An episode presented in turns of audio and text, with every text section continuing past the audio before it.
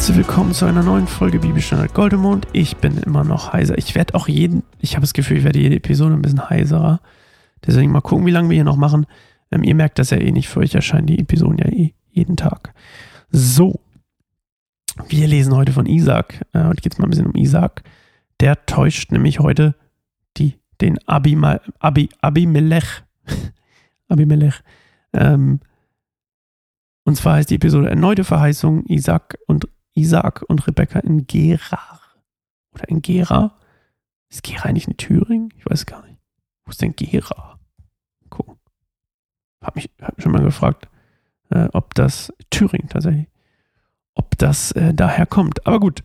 Ähm, so, das Setting ist nochmal, Abraham ist tot, ne? Das wisst ihr ja.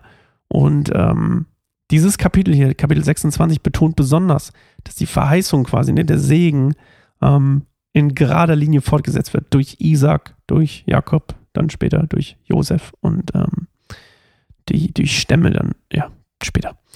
Und ähm, was ganz spannend ist, ähm, was man auch immer wieder quasi rauslesen kann, ist, dass ähm, die Segnung quasi ähm, der Nachkommen, also von Isaac sozusagen und dann die weiteren, ähm, aufgrund von Abrahams Treue und Gehorsam passiert. Also Abraham war so treu und gehorsam Gott gegenüber, dass der Segen auf Isaac überging. Er hat sich quasi als, als, ähm, als wie sagt man, ähm, fähig erwiesen oder als, als ähm, geeignet, das ist das richtige Wort. Aber dann passiert immer Folgendes, und zwar, die Nachkommen müssen diesen Glauben, den Abraham quasi hatte, ähm, auch weiterleben und praktizieren, um weiterhin auch den Segen nicht nur weiterzugeben, sondern auch zu haben.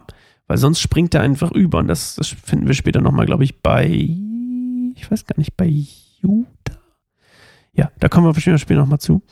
Und ähm, diese Erwähnung hier, das, das Kapitel an sich auch, ähm, da machen wir gleich. So, auf jeden Fall ähm, lesen wir erstmal. Lesen wir erstmal. 1. Mose 26, 1 bis 11.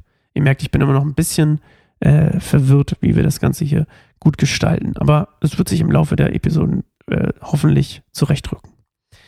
Wieder einmal, wie schon zur Zeit Abrahams, kam eine Hungersnot über das Land. Deshalb zog Isaak nach Gera zu Abimelech, dem König der Philister. Dort erschien ihm der Herr und sprach, geh nicht nach Ägypten, wohne in dem Land, das ich dir zeige. Bleib hier in diesem Land, und ich werde dir beistehen und dich segnen. Ich werde dir und deinen Nachkommen alle diese Länder geben.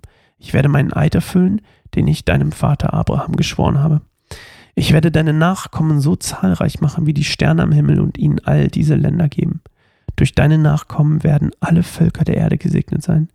Das will ich tun, weil Abraham auf mich gehört und alle meine Anordnungen, Gebote, Vorschriften und Gesetze gehorsam war. Da blieb Isaak in Gera. Als die Männer des Landes sich nach Rebekka erkundigten, sagte er, sie ist meine Schwester. Er hatte nämlich Angst zuzugeben, dass sie seine Frau war, denn er befürchtete, dass sie ihn ihretwegen töten würden, weil Rebekka sehr schön war. Als Isaac nun längere Zeit dort war, schaute der Philisterkönig Abimelech eines Tages zum Fenster hinaus und sah, wie Isaac und Rebekka sich umarmten und küssten. Abimelech ließ Isaac rufen und sagte zu ihm, Sie ist ja deine Frau, warum hast du gesagt, sie sei deine Schwester? Weil ich Angst hatte, man würde mich ihretwegen töten, antwortete Isaac. Wie konntest du uns das antun? rief Abimelech. Es hätte nicht viel gefehlt und jemand hätte mit deiner Frau geschlafen und du hättest große Schuld über uns gebracht. Und Abimelech verkündete öffentlich, jeder, der diesem Mann oder seiner Frau etwas antut, muss sterben. Okay. Also. Was mich gewundert hat, Abimelech taucht schon in bei Abraham auf. Ist das der gleiche? Der müsste ja total alt sein. Oder die heißen alle. Vielleicht ist es auch so, dass die einfach nur kein Abimelech der Dritte oder so hat. So wie bei Karl der Vierte.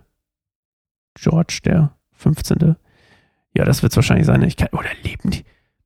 Kann ich so lange nehmen. Das ist mir sowieso ein Rätsel mit diesen, mit diesen Altersangaben, weil ich glaube, Abraham wurde 180 oder so.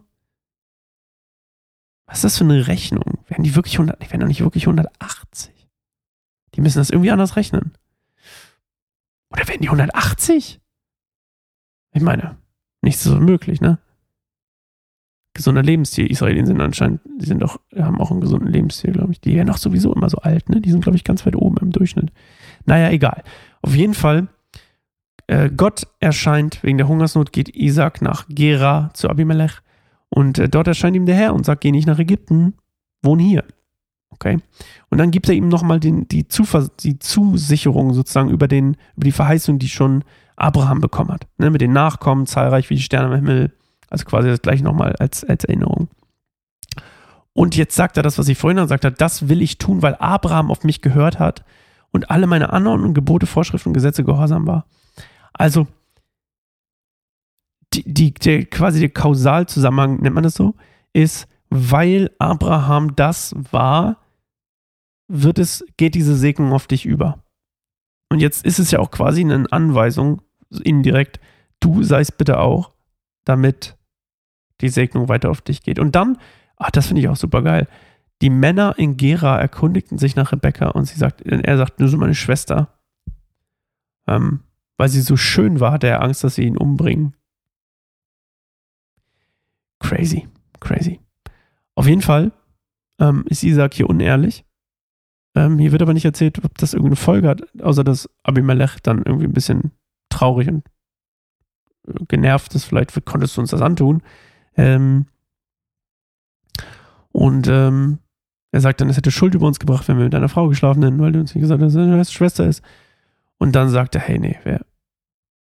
Ich frage mich, ob der den Segen Gottes, warum schützt er ihn hier? Jeder, der diesem Mann oder seiner Frau etwas antut, muss sterben. Also er ist angepisst, dass er angelogen wurde, logischerweise. Und dann sagt er so als Reaktion darauf, Mensch, Glück gehabt, dass nichts passiert ist. Und wer euch was antut, der wird umgebracht. So als Schutz sozusagen. Sieht Abimelech den Segen Gottes auf Isaac und sagt deswegen, hey, hey, hey, hey, du stehst hier unter meinem Schutz ganz besonders. Das weiß ich noch nicht. Vielleicht kommen wir da später noch zu, weil ich äh, weiß nicht. Was aber auch total spannend ist, ist, ähm, wie wichtig hier die, also Abimelech reagiert quasi und sagt, Schuld über uns gebracht. Hätten wir mit deiner Frau geschlafen, Schuld über die gebracht. Das wäre, ist es ja eigentlich sonst, wäre es ja eigentlich Isaaks Schuld, oder? Aber die sagen, nee, nee, wir hätten sonst Schuld über uns gebracht. Das habe ich, da weiß ich auch noch nicht. Weiß ich nicht. Ähm, ist mir gerade erst aufgefallen. Finde ich interessant. Man muss ja auch nicht immer alles wissen, muss auch nicht immer alles erklären. Auf jeden Fall ähm, ist die Ehe sehr wichtig für Gott. Das äh, erfahren wir überall. So, das war's für heute. Ähm, ich mache noch, glaube ich, eine Folge mache ich noch in dieser Session, vielleicht auch nicht. Meine Stimme geht ganz schön in den Bach runter. Und äh, wir hören uns dann auf jeden Fall morgen wieder. Ciao, Ikowski.